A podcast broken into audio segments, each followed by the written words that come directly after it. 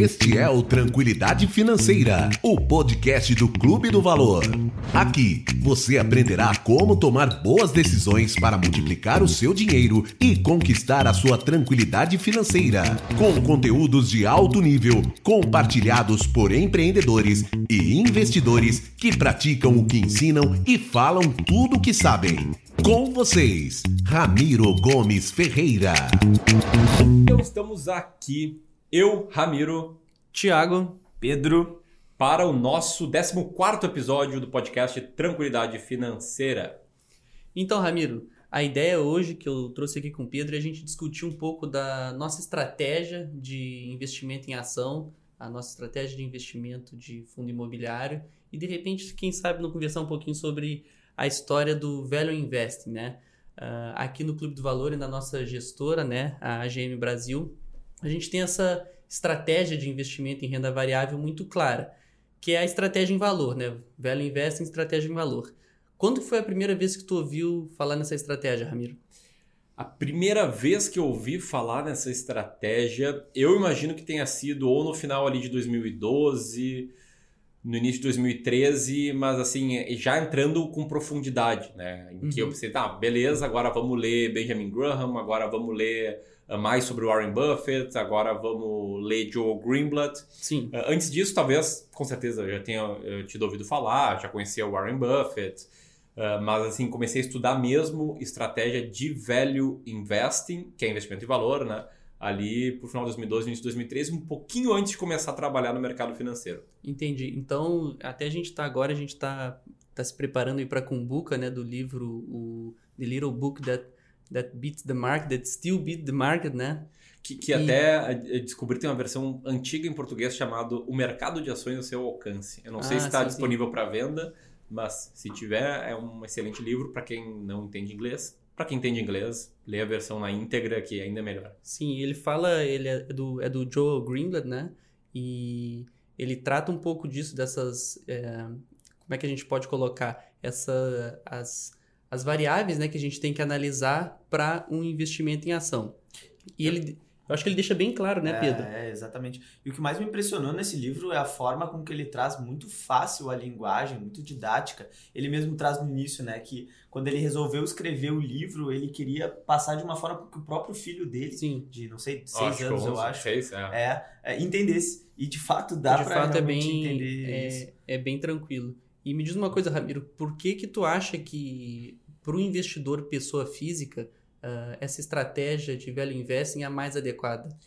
Na verdade, Thiago, eu não acho nem que seja uh, especificamente para o investidor pessoa física. Uhum. Eu diria que é para qualquer investidor em, ação, em ação né, no mercado de ações, uh, porque ela é uma estratégia que simplesmente ela faz total sentido e é empiricamente comprovado, né, tem um sucesso empiricamente comprovado ao longo de décadas e em diferentes países, em diferentes continentes. Sim. Então, você pegar lá o início da estratégia de velho inverso, ela começou né, com Benjamin Graham. Benjamin Graham ele tinha regras muito claras para selecionar as ações. Era, era, um filtrozinho assim, uh, ah, dividendos constantes, crescimentos de dividendos, etc. E foi um investidor teve muito sucesso né, na sua trajetória.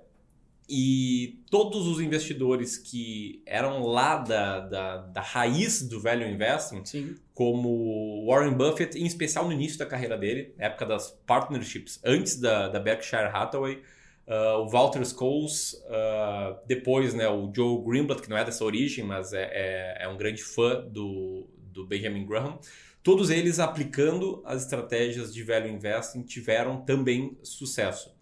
E se for pensar, é algo assim que to, faz total sentido, é fácil de entender o racional. Uhum. Né? Você está comprando, uh, basicamente, pega aquele exemplo do Benjamin Graham, né? Está comprando uma nota de um real, vamos trazer aqui para o Brasil, Sim. por 50 ou 60 centavos. Está comprando Sim. uma ação a um preço muito abaixo do valor justo dela e sem uh, fazer projeções uh, de, de, resultados futuros sem fazer projeções de crescimento. Tu, faz, tu tem essa estimativa olhando apenas para os dados que já estão disponíveis, já estão públicos no mercado, dados passados, tá? Entendi. Só trazendo aqui, esse é o Value Investing raiz raiz, né? Que o que hoje chamam de Deep Value Investing. Uhum. Sim.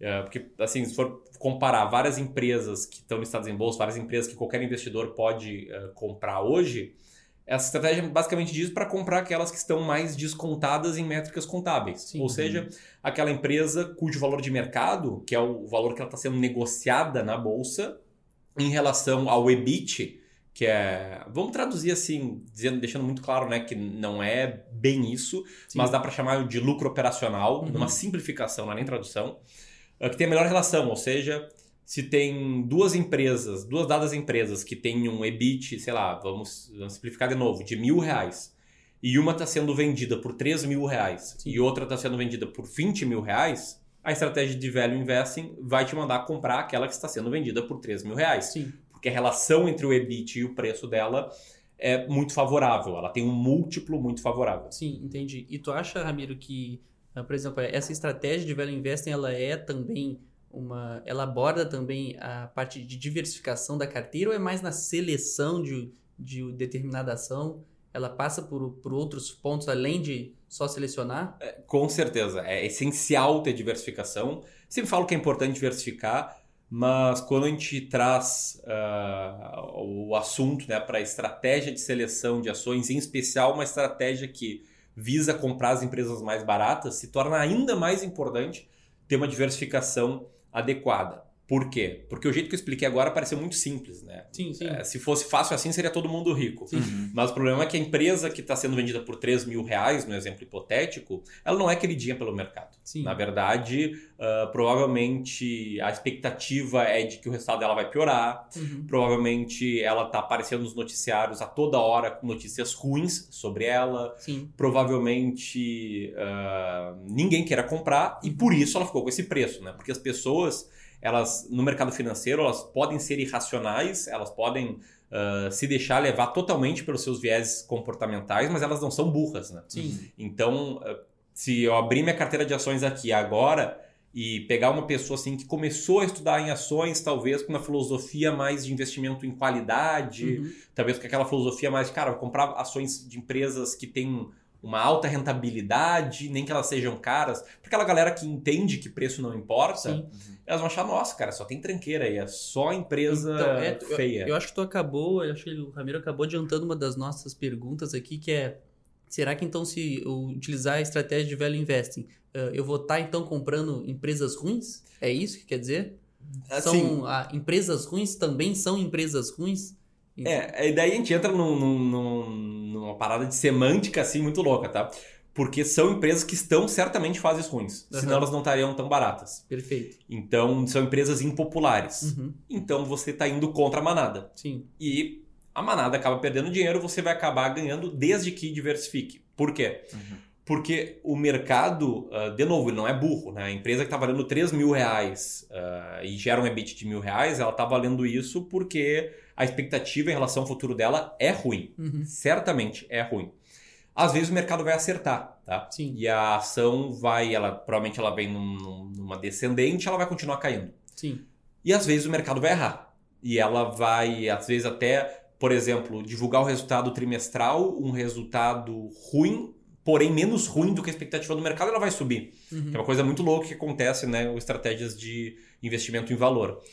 Só que pensa o seguinte: se você erra ao comprar uma ação, o pior que pode acontecer é você perder todo o seu dinheiro naquela ação. Sim. É, você tem um Sim. downside limitado, é 100%, 99%. Tá? Sim. E quando você acerta, a, a alta da ação ela não está limitada a 100%. Pode subir 400%, pode subir 1.700%, pode subir eu sei, 101%, nem Sim. que seja. Então, nessa filosofia de investimentos, tem que estar ciente de que você vai montar uma carteira diversificada de empresas não queridas pelo mercado. O mercado vai ter razão em muitas das empresas que você comprar. Uhum. Você vai comprar uma empresa ali que está com EBIT em queda, mas ainda assim uma relação boa, o EBIT vai continuar em queda, daqui a pouco vai estar dando prejuízo, daqui a pouco entra em reparação judicial, sei lá. Sim. Mas ainda assim o mercado vai estar errado em outras. E aí a empresa vai ter um excelente resultado de médio e longo prazo. Tá, e por que, que o mercado erra nessas outras? Daí entra a questão dos viés comportamentais. Sim. Em, em especial, tá, o viés da disponibilidade. O que, que é o viés da disponibilidade? É quando a gente dá um peso maior uh, uma, um peso muito maior a informações recentemente disponíveis à nossa mente, Uhum. uh, deixando de lado outras informações relevantes. Exemplo, uh, vamos pegar, deixa eu pensar assim, digamos que. poderia pegar um exemplo do mercado de ações bom para trazer essa lógica. Pode pegar o mesmo exemplo que a gente citou alguns episódios atrás, Thiago, da, da MP lá da Dilma, que Sim. derrubou as empresas do setor de distribuição Sim, de energia sim. elétrica. Sim, perfeito. De lá para cá, todas elas subiram muito. É, elas bateram, o resultado delas piorou muito naquele momento. Muitas se tornaram empre- empresas de velho investing. Então, porque- naquele momento, a partir daquele, daquele momento, muito provavelmente elas entraram na lista, na lista de seleção de. Não sei se imediatamente, e não Aham. sei se todos aqui não estão com esses dados né, nesse Claro, momento, claro. Mas muito provavelmente o viés da disponibilidade fez com que os investidores batessem mais naquelas empresas do que o que elas mereciam bater. Sim, perfeito. Então, até me lembro que tem um caso legal disso aí, que isso aí foi em 2012, né? eu estava começando a estudar mais aprofundadamente assim, sobre o mercado financeiro. Logo depois comecei a estagiar numa gestora de recursos, início de 2013, Uhum. e aí ali ah, o pessoal na entrevista e tal, eu, eu fiz uma apresentação sobre o setor de energia elétrica. Eu me lembro que eu trouxe ali o caso da Eletropaulo, trouxe MP, ah, acho que é 572, se não me engano, mas enfim, que seja. Eu trouxe lá os impactos da MP e tal. Daí Eles comentaram comigo: olha, que coisa louca, né? Ah, a gente tem uma empresa aqui, na época se chamava Track Debel, depois mudou de nome, Uhum. que ela, ela não tá, ela não faz distribuição, ela faz geração de energia elétrica Sim. e ela caiu bastante naquele dia. Uhum. Quer dizer, o, o mercado bateu numa empresa sem querer. A, a empresa era de geração, a medida provisória da Dilma batia em distribuição. Isso é uma coisa totalmente diferente para quem tem, estuda mais ou conhece melhor o setor elétrico. Uhum. Bem, é o mesmo setor, mas sim. é- É a mesma coisa que falar comparar uma água com um vinho. né? São duas bebidas, mas uma é para te hidratar, não é alcoólica, e tu toma de manhã, de tarde e à noite, e outra tu toma mais em ocasiões festivas. Enfim, então. são duas coisas diferentes. E ela caiu 10% naquele dia. Ah, o fundo lá da Fundamenta tinha posição lá, aumentou a posição. E assim, dois, três dias, uma semana, o mercado se adaptou ali, foi muito rápido. Mas mostra muito bem o efeito da disponibilidade. Então tem gente que, vamos botar assim, que vendeu aquele ativo, vendeu aquela ação, achando que ela também ia ser impactada na. Exatamente. As pessoas estavam tão com aquele, Nem pararam informação. analisar, né? Exatamente. Sim. Lá é o viés da disponibilidade. Acho que é o melhor É exemplo mais clássico, possível sim, que, a gente, que a gente consegue trazer. E tem até, talvez não seja do viés da disponibilidade, mas também mostra né, um pouco da irracionalidade do mercado.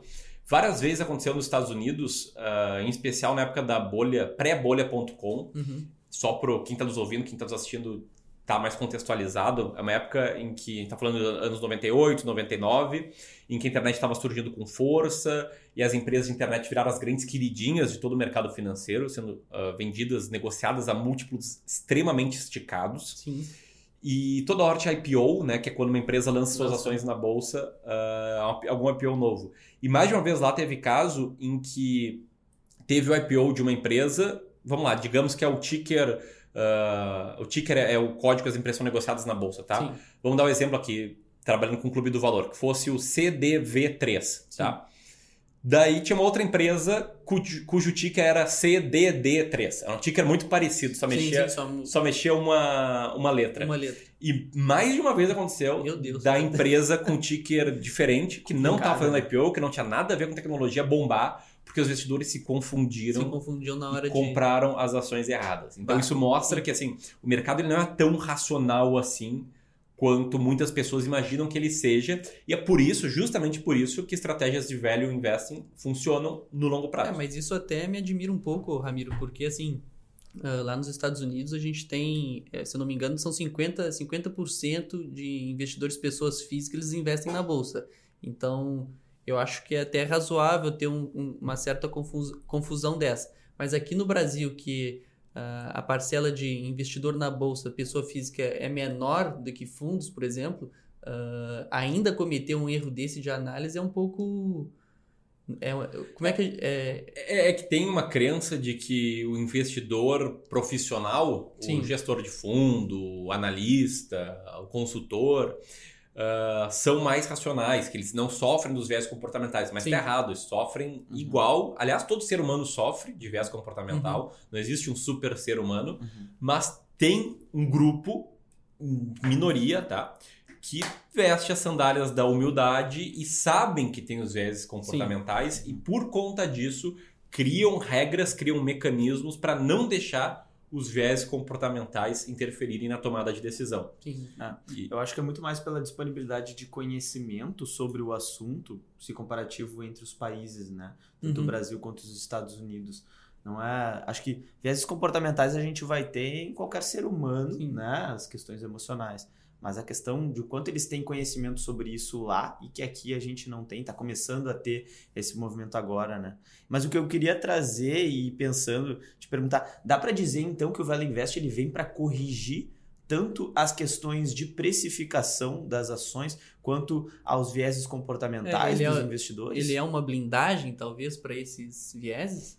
Na verdade, ele é uma, ele é um- uma assimetria né, ah, gerada pelo mercado por conta desses vieses. Sim. Quer dizer, ah, ninguém quer comprar as ações lá, vou pegar o exemplo novo do setor de energia elétrica naquela época, porque a coisa estava feia, o futuro estava nebuloso, ninguém gosta de incerteza. Beleza, elas ah, ficaram baratas a um ponto em que, opa, se tornaram ah, oportunidades de investimento de velho investing, porque, beleza, o mercado pode estar certo, o futuro ele pode ser muito nebuloso, mas se não for, cara, se não for, essa ação tá barata demais. Sim. Tipo, e às vezes tem casos, né? eh, era mais comum mais no passado nos Estados Unidos, mas no Brasil aconteceu, a vez que outra acontece, parece uma empresa assim, que surge uma empresa chamada NetNet. NetNet, NetNet. tá? O que, que eles chamam, o que, que é NetNet? É quando, ah, só para explicar, né, também para quem não investe em ações ainda, tá? Toda empresa tem que disponibilizar um balanço patrimonial, que é uma lista de tudo que ela possui, uma Uhum. lista de tudo que ela deve, são os ativos, os passivos e a sobra é o patrimônio líquido. Ah, e ela tem isso e ela tem o valor de mercado dela, que é quanto ela vale no mercado. Ou seja, se uma empresa tem mil ações e a ação negocia três reais, ela vale três mil reais, né? No exemplo ali que eu citei seria mais ou menos isso. Uhum. E tem casos, net-net, é quando o que a empresa tem em caixa, tá? Caixa de dinheiro, é, Sim, sim. é tesouro Selic que a empresa tem, Sim. mais estoques de curto prazo, quer dizer, a empresa vende celular, tem estoque de celular lá avaliado em X mil reais. Ah, só isso é maior do que todo o passivo, tá? Gera um valor para o investidor e a empresa sendo negociada um valor menor do que isso. Uhum. É uma coisa muito louca, tá? Digamos que uma empresa tenha. Nesse exemplo, tá? a empresa está valendo 3 mil reais na bolsa, ela tem 10 mil reais em caixa e 5 mil reais em dívida. E é só isso o balanço dela. Ela tem Sim. caixa 10 mil reais, 5 mil reais em dívida, então sobra para o investidor uh, 5 Cinco. mil reais em caixa. Em caixa. Ela está sendo vendida por 3 mil reais. Opa, uma baita Sim. oportuni- oportunidade de velho investing. Uh, e até teve casos, dizer, alguns anos atrás, uh, fundos imobiliários que investem em outros fundos imobiliários, né, que são os fundos de fundos. Se for ver a carteira desse fundo, tá? Uh, digamos, só para simplificar de novo, que seja um fundo imobiliário que invista em dois fundos imobiliários. Uhum. Esses dois fundos imobiliários que estão na carteira dele uh, são cotados no mercado a 100 reais Tá. tá? Então, 100% da carteira do fundo que investe nos fundos vale uh, 100 reais e ele está sendo vendido por 80. Sim. Quer É dizer, uma- tu tem duas opções de comprar os fundos que estão na carteira dele, ou direto ou, Ou através direto. desse fundo de fundos com 20% de desconto. Sim. Então, velho investe ali. Então é mais, ah, vamos botar assim, uma eh, seguindo a estratégia em valor, eu tenho a probabilidade, uma probabilidade maior daquelas empresas que eu estou escolhendo, ela performarem mais e consequentemente me trazer lucro, né? Me trazer rentabilidade. Exatamente. É por isso que o fator uh, de valor uh, funciona, até tende a funcionar bem uh, no longo prazo. Claro que tem períodos de 12 meses seguidos, de 24 meses seguidos, de 36 meses seguidos, até de 60, que são Uhum, 5 sim. anos corridos, em que o índice de mercado, um Ibovespa da vida, vence estratégias de value investing. Sim. Mas se for pegar no grande, na grande visão, no grande horizonte temporal, e aqui a gente usa ah, de desde janeiro de 96, que já tinha o real, ah, que surgiu em 94, ainda foi um ano de alta inflação, e em 96 a gente já tem o IBRX, Sim. que é exatamente igual ao que é o Ibovespa hoje. Ah, Exatamente não, mas quase exatamente igual. Então a gente mede de 96 para cá, as estratégias de value investing, todas que a gente testou, venceram ah, o Ibovespa, o IBRX nesse mesmo período. Esse mesmo período. Maravilha. Quando a gente fala de estratégia de investimento, principalmente em Value Invest, tem muita gente que acaba confundindo com um termo que também é parecido, que é o Growth Investing. Né? O que, que tem de diferente? O que, que a gente consegue separar nessa linha tênue quanto, com relação a essas duas estratégias? Uh, growth investing é, é, aquela filosofia de investimentos de que, olha, eu vou comprar ações de alto crescimento que tem um alto retorno sobre capital, seja em forma de ROI ou de ROIC, que são dois múltiplos. Uhum e meio que ignora múltiplo de preço. Quer dizer, essa uhum. empresa sendo vendida 50 vezes o patrimônio líquido, eu ignoro isso porque ela está crescendo muito rápido, uhum. eu estimo que ela vai continuar crescendo, e se ela continuar crescendo, de fato, esse preço vai ter se mostrado ser uma uhum. barganha. Só que o growth investor, ele está uh, ah, tendo uma expectativa futura mais forte do que o velho, velho investor. O velho investor, ele na, na essência, tá? Na essência de Benjamin Graham, ele meio que ignora o futuro da, da empresa. Sim. Ele olha para o passado, faz os ajustes lá que tem que ser feitos e a partir daí monta uma cesta de ações descontadas. Uhum. O growth ele está contando com o crescimento futuro da empresa uhum. e assumindo os riscos que isso traz. Porque então, vai... então o growth investor ele é mais otimista? Seria um buy and hold? Ou... É, muita questão é que de semântica. Uh, não vou dizer mais otimista, mas ele trabalha mais com projeções futuras. Uhum. Tá? Uh, tem growth investors com bons resultados, Sim. tem buy and holders com bons resultados. Né? É muito questão de tu pegar uma filosofia de investimentos comprovadamente uh, vencedora e seguir ela com muita disciplina. Uhum. Uh, então não, não, diria mais otimista, mas ele trabalha um pouco mais com expectativa de, de projeção futura, uhum. que, é um, que é uma seara assim que é muito difícil ter sucesso. Uhum. Na minha opinião, tu reduz muito as tuas probabilidades uhum. de ter sucesso. Probabilidade diminui. É, é, mas a gente pode pensar que um, um próprio Warren Buffett, eh, fase 2, né, que é ali quando ele se associou ao Charlie Munger, quando ele começou a ficar muito grande, ter muito patrimônio para gerenciar, ele virou muito mais um growth, entre uhum. aspas, investors, investor do que, ou um buy and holder, melhor uhum. dizendo, uhum. do que um value investor, porque uh, de fato ele começou a ficar difícil dele comprar empresas uh, menores e, e, e e, enfim, seguir a estratégia antiga que ele seguia lá do, do Graham, que era que também o Graham chamava né, de comprar as gimbas de charuto, uhum. pequenas empresas podia dar mais uma tragadinha ainda para aproveitar, mas que às vezes até a melhor estratégia era comprar a empresa e liquidar ela Sim. por conta dessas assimetrias de valor.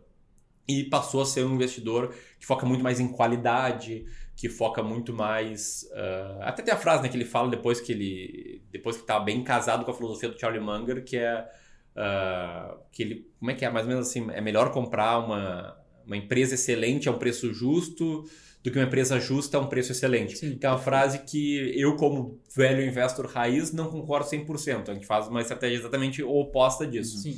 Mas mostra também que não tem aquilo, ah, é a minha estratégia é melhor e tal. O importante é ter um racional muito claro e conseguir seguir esse racional com assertividade. E aí eu acho, né, minha opinião, por isso eu, eu acho, que o investidor que seguir uma estratégia de velho investor, inve, velho investing, vai conseguir seguir uh, com mais eficácia, porque uhum. não depende dele, não depende de projeções, não depende de viés comportamentais, é só seguir uh, a estratégia, só comprar ações que está aparecendo lá claro, para comprar. E me diz uma coisa, Ramiro, uh, se eu, por exemplo, se eu selecionar uma ação seguindo essa estratégia, Uh, necessariamente as, essas ações que eu escolho com estratégia de value investing, elas têm baixa liquidez no mercado ou não? Não, não necessariamente. Até é importante colocar um filtro de liquidez, porque o risco de liquidez é um risco uh, tem que ser levado em consideração, uhum. né? porque em crise a liquidez diminui, então as empresas são pouco líquidas vão ser menos líquidas ainda em crise, às vezes você vai ficar aí com, com um pepino na mão não vai conseguir vender. Isso é algo que tem relação porque tem menos gente investindo no Brasil ou em todos os mercados tem esse risco? Em todos os mercados tem o risco, mas num mercado desenvolvido, como os Estados Unidos, por exemplo, tem muito mais ações com mais liquidez. Uhum. No Brasil, ali, se a gente passar um filtro de, sei lá, negociabilidade de 200 mil reais por dia, uh, vai sobrar 200, talvez, 180, 220 empresas. Nossa, impressionante, não sabia que era tanto. Nos Estados Unidos são milhares. Então, te dá um horizonte muito maior. Uhum. Eu acho que o que ficou que tu explicou ali da, da diferença entre todas essas estratégias é, é principalmente o que, que é melhor para ti, pro teu perfil e para onde tu quer chegar. Né? Exatamente. E aí eu fico me colocando no papel do, do ouvinte, do investidor, quando começa a ouvir esses termos, principalmente em inglês, né? A gente sabe que o nosso país tem muita gente que não sabe falar inglês.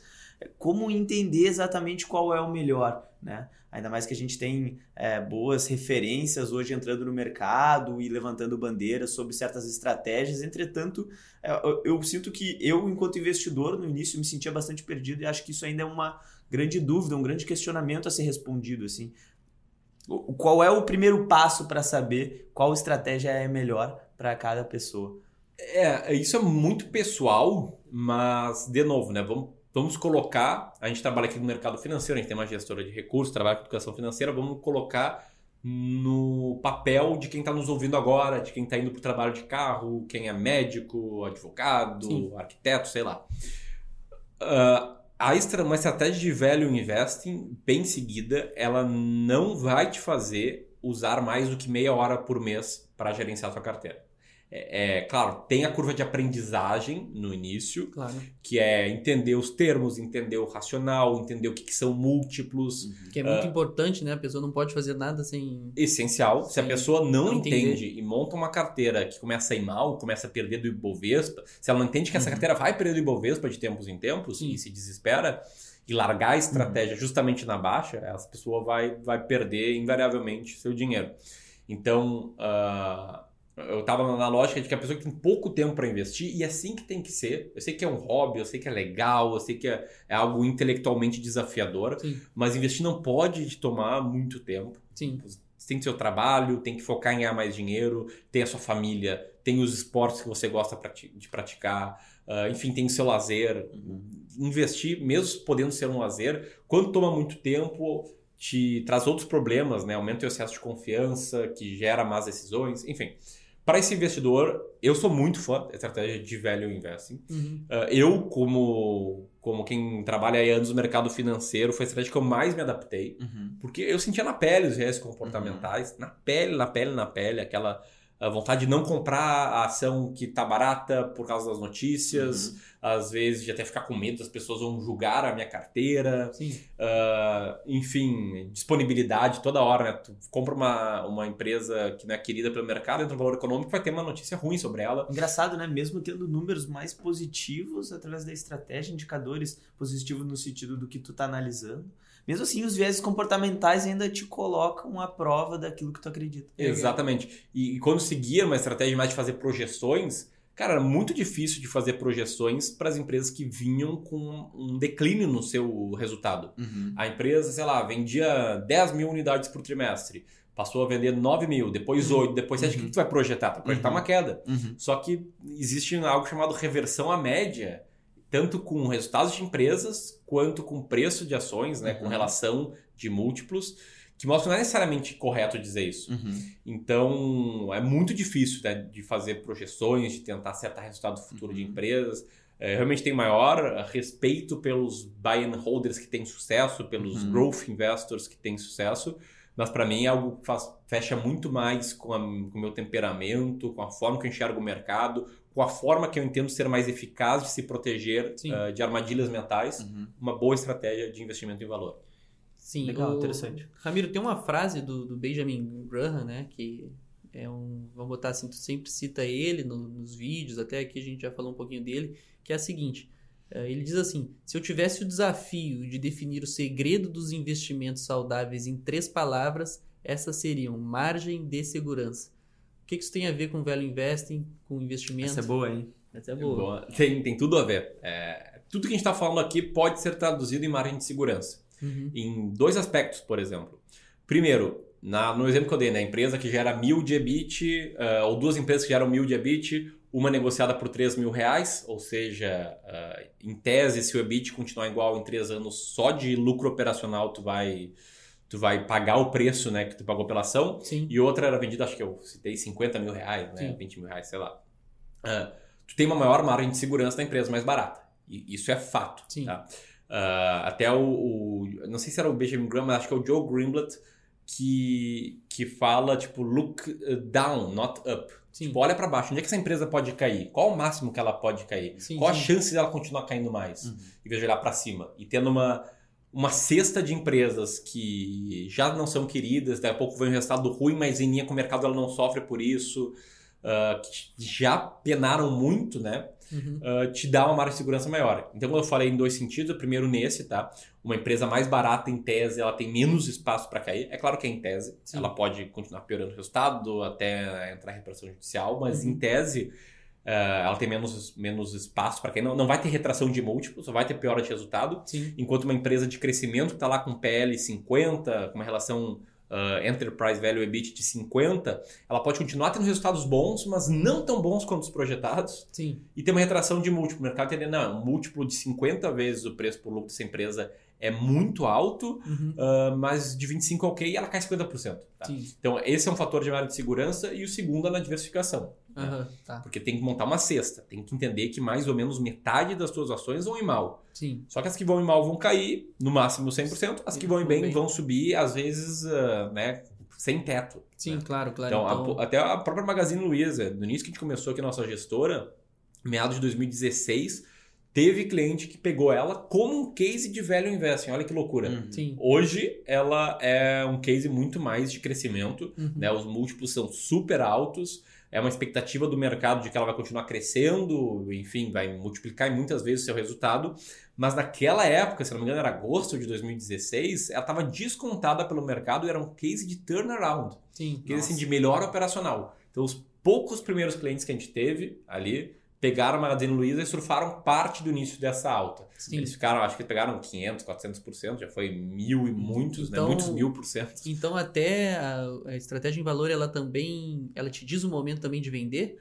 Te diz, te diz o momento a partir do momento que essa empresa já não é mais um case de valor. Quando Sim. ela não está entre as mais baratas, quando ela fugiu lá das empresas melhores ranqueadas dos teus critérios, né? De investimento Sim, em valor. Aí sai então da margem de segurança, né? Ex sai... Exatamente.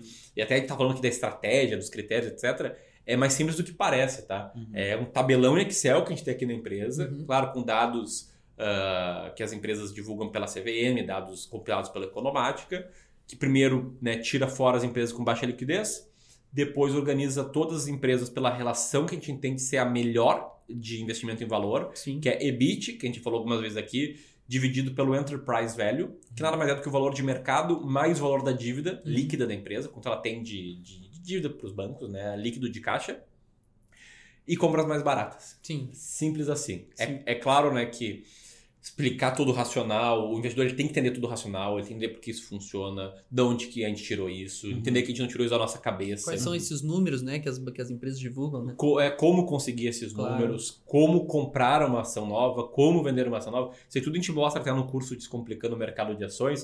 E a gente está fazendo uma, uma, semana bem legal, uh, a gente está preparando né, uma semana bem legal entre os dias 4 e 10 de novembro, que é a Semana do Sucesso na Bolsa de Valores em que a gente vai mostrar muito né, do, do que está por trás da nossa estratégia de investimentos em ações, vai mostrar os erros que os investidores cometem e, e vai mostrar cases práticos da estratégia de investimento em valor tendo sucesso. Sim. E é um convite para as pessoas conhecerem melhor o nosso curso. Vão ser três aulas totalmente gratuitas, totalmente gratuitas. No final delas, sim, a gente vai mostrar a oportunidade que é virar nosso aluno do curso. Uhum. E a gente está fazendo isso porque as inscrições né, para o Descomplicando o Mercado de Ações, que estão abertas já há um ano e pouco, elas vão fechar no dia 15 de novembro. Sim. Então a gente está incentivando as pessoas a aproveitarem essa oportunidade elas vão fechar uh, muito para a gente consiga aqui no suporte atender bem os nossos alunos, claro, claro. para que a gente consiga aí, a gente tá, que, que, que, todos os nossos cursos sejam formados de turmas, né? Que Sim. os alunos entrem juntos e vão evoluindo juntos, porque hoje tem muita gente que já se formou, já assistiu todas as aulas do curso, tem gente entrando, então Sim. tem gente que está com uma dúvida mais básica, tem gente mais avançada e a gente quer agora que fique todo mundo sempre na mesma tela, por isso a gente vai fechar as inscrições, vai abrir novamente só lá para o meados de 2020. É legal isso, porque é, eu em contato com os nossos alunos, nossos clientes, dá para perceber que muitas das dificuldades de implementar uma estratégia não é começar, é a disciplina, principalmente da prática. É o manejo ali, né? né? Manejo é, essa semana eu recebi um, pelo menos umas três dúvidas. Essa semana, né? A gente está na terça-feira, então teve dois dias só. A pessoa me perguntando, ah, mas qual, qual sabia a hora certa de vender? Qual sabia a hora certa de se desfazer daquela ação? Porque parece que se ensina muito de saber a hora de comprar, mas é a hora de vender, que também é importante, né? Exatamente. E é legal, né? Porque as pessoas já estão implementando, já estão vivendo ali, tem um conversador, elas têm essa demanda. Uhum. Só que a maioria das pessoas não quer aprender quando vender uma ação. Uhum. E eu não falo isso da boca para fora. Um dos vídeos com menos quantidade de views do canal do Clube do Valor Uhum. se chama Quando Vender um Investimento. Procura lá, vai ter, sei lá, mil views, dois mil views. Ah, e compara com os outros vídeos, né? É historicamente. Tem, tem algum viés por trás disso, Ramiro? Por que, que a gente quer só comprar e não. Eu fico me colocando no papel do investidor. Comprei uma ação que cresceu tanto. Eu não quero me desfazer dela. Sim, Eu não quero fim- acreditar que ela já não, digamos assim, não, presta mais não, mim. É, Não é, tem não tem mais. para ser extraído. Exatamente. Eu me fico me colocando razão- nesse é, sim, papel. sim, faz é sentido, complicado, né? Atrai mais tu pegar algum nome assim, como comprar uma ação, como, né? Como comprar é ações que difícil. vão te deixar milionários. Exatamente. é. Milionário. Esse aí é ótimo. Olha, esse tipo de vídeo eu gostaria de assistir. Mas vamos lá, Ramiro, eu quero. Vou entrar numa pergunta um tanto polêmica aqui, então pode te ajeitar um pouco na cadeira aí. É algo que, discutindo internamente aqui dentro da empresa, claramente existem pessoas que É, têm eu- uma posição. Eu até, eu até acho que a gente até discutiu e eu falei assim, não, não sei se é interessante levantar, mas o Pedro insistiu e É, eu particularmente tenho uma opinião. Eu- eu discordo, Tá dentro. tirando o corpo de fora aí, eu tipo. discordo, eu discordo. Tô tirando, tô tirando. opinião, né, até e- pra... E o ponto é, né, Ramiro? É, falando de Velo Investing, quer dizer que o Grêmio é melhor do que o Inter? Que bobagem. Eu tive que aceitar isso, Ramiro, tu acredita? Não faz nenhum sentido isso. Não faz? Não faz nenhum sentido isso. Vamos comparar título a título.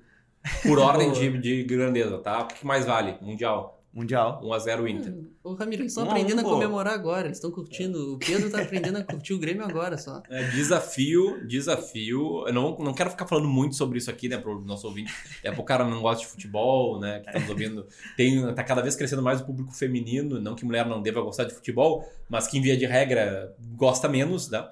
Ah, mas para fechar esse assunto, eu desafio quem tá nos ouvindo procurar no site da FIFA, campeões mundiais de futebol. Desafio encontrar o Grêmio lá. Boa, boa. Viram como é delicado e é polêmico aqui dentro realmente o assunto, né? Mas brincadeiras à parte, é, eu acho que é super, é super saudável a gente conseguir também dar uma quebrada no gelo, né? Misturar um pouco de futebol com investimento, porque afinal de contas, mercado financeiro trabalhar nesse, nesse ramo é algo muito importante, principalmente em termos de gestão patrimonial que a gente trabalha aqui, né? Perfeito, perfeito. Ah, então tá, Ramiro, vamos fazer o seguinte. ah, a gente mapeou aí alguns pontos positivos aí da estratégia, né? Ah, mas por que que, por exemplo, mesmo com tanta informação, hoje em dia a gente sabe que tem informação acessível sobre investimento em ação.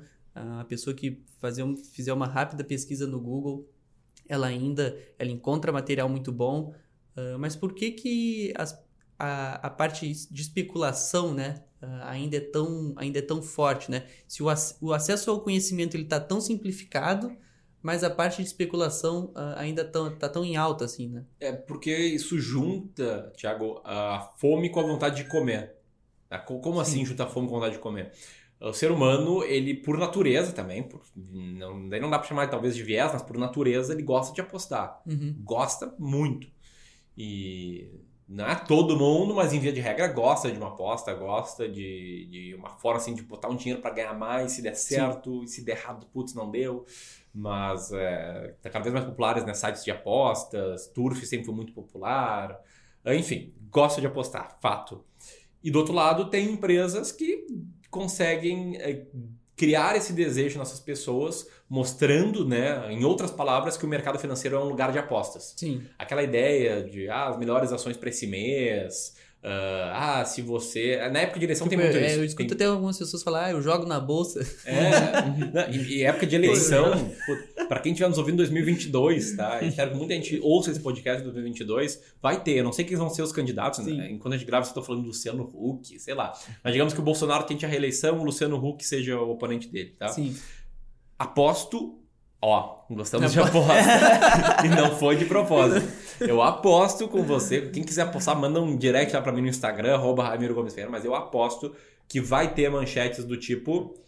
Veja como investir se Luciano Huck for eleito. Sim, sim. As sim. melhores ações de um governo Huck. Ou ah, reeleição de Bolsonaro aponta crescimento deste setor. Sim. Então eles tratam, eles não estão falando, né? Vem apostar conosco, mas eles tratam a bolsa como se fosse um grande cassino. É Sim. Um cassinão, assim. Claro, claro. Então, junta a fome, vontade das pessoas de apostarem, ah, com. Não, peraí. A fome acho que são as empresas querendo vender, Sim. com a vontade de comer que as pessoas que querem, querem e, o, apostar. e o conflito de interesse, né? De querer movimentar mais o mercado, né, Ramiro? Total. Conflito de interesse é o que há muito no mercado financeiro, né? Esse foi, por acaso, o tema do primeiro vídeo do meu canal no YouTube, canal chamado Ramiro Gomes Ferreira. É que a diferença pro canal do Clube do Valor é que no Clube do Valor cada vez mais devia dar espaço para o nosso time fantástico aqui aparecer e a gente vai publicar esses vídeos aqui de podcast e, e outros vídeos exclusivos comigo participando também. Mas no meu canal eu vou dar minha opinião ah, descasada da marca do Clube do Sim. Valor para não prejudicar a marca. Às vezes eu tenho opiniões bem fortes sobre alguns pontos, eu vou querer deixar cada vez mais claro nesse canal. E eu falei muito sobre conflitos de interesses. Né? É uma das verdades que os ricos do mercado financeiro, né, que é o título do vídeo, ah, escondem de você, Uhum. ou escondem dos pobres, né? Sim. Pobres no sentido de ah, pobre em conhecimento financeiro, em quem está começando. É justamente essa. E todo mundo tem conflito de interesse. Sim, sim. Né? E, Inclusive a gente. Sim, claro, claro. E a gente faz até questão. De, ah, de deixar claro deixar que a gente claro. tem, mostrar quais são os conflitos de interesses, né? Ah, mostrar que eles podem existir para que quem nos ouve, quem nos assiste, consiga tomar as melhores decisões. e Claro. se sinta seguro, né? Confiante, né? Perfeito. Bacana. Pra finalizar, então, Ramiro. Não, acho eu sei, que- eu sei qual é a pergunta. Eu sei qual é a pergunta, mas o, Então o. Ramiro. Não, é que o Ramiro da outra vez ele falou assim pra mim: pô, vocês têm que parar de me perguntar qual livro.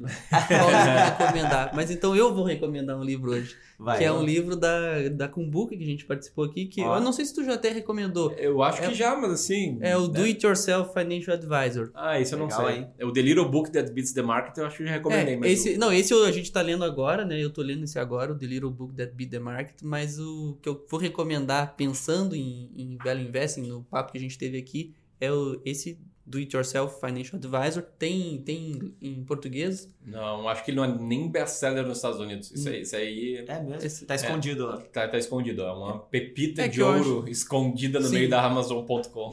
Porque ele fala bem dessa, desse ponto que a gente conversou de como ah, a gente se blinda né, dos viés emocionais, explica um pouco dessa parte de como que os profissionais também do mercado financeiro, eles também erram ah, em relação aos viés emocionais e como tu criar uma estratégia sólida mesmo para o manejo da tua carteira, seja ah, em renda fixa, renda variável. Então eu acho que dá para ter uma, ter uma boa noção disso. Foge um pouco de value investing, mas então para quem Não, mas até acho que na parte de ações eles focam em velho investing. eles, eles- É. eu não me lembro. E talvez me- eles não chamem de velho investing. É que Tem me chamou muita- a tem- atenção tem muita principalmente essa parte da, da, de seguir um modelo, né? Da É. parte estatística em que tu, Uhum. ah, um modelo vence, vence, é, vence Mas- experts, né? Mas se quiser ir além, então, vou, vou, vou sugerir mais um livro. Tem um livro dos mesmos autores, do Do It Yourself, Uhum, eh, chamado Quantitative Value, Sim, que é as estratégias quantitativas de investimento em valor. É, é o que a gente faz aqui. sim. Eu acho que eu até já vi ali no, no teu estúdio ali, É tem maravilhoso.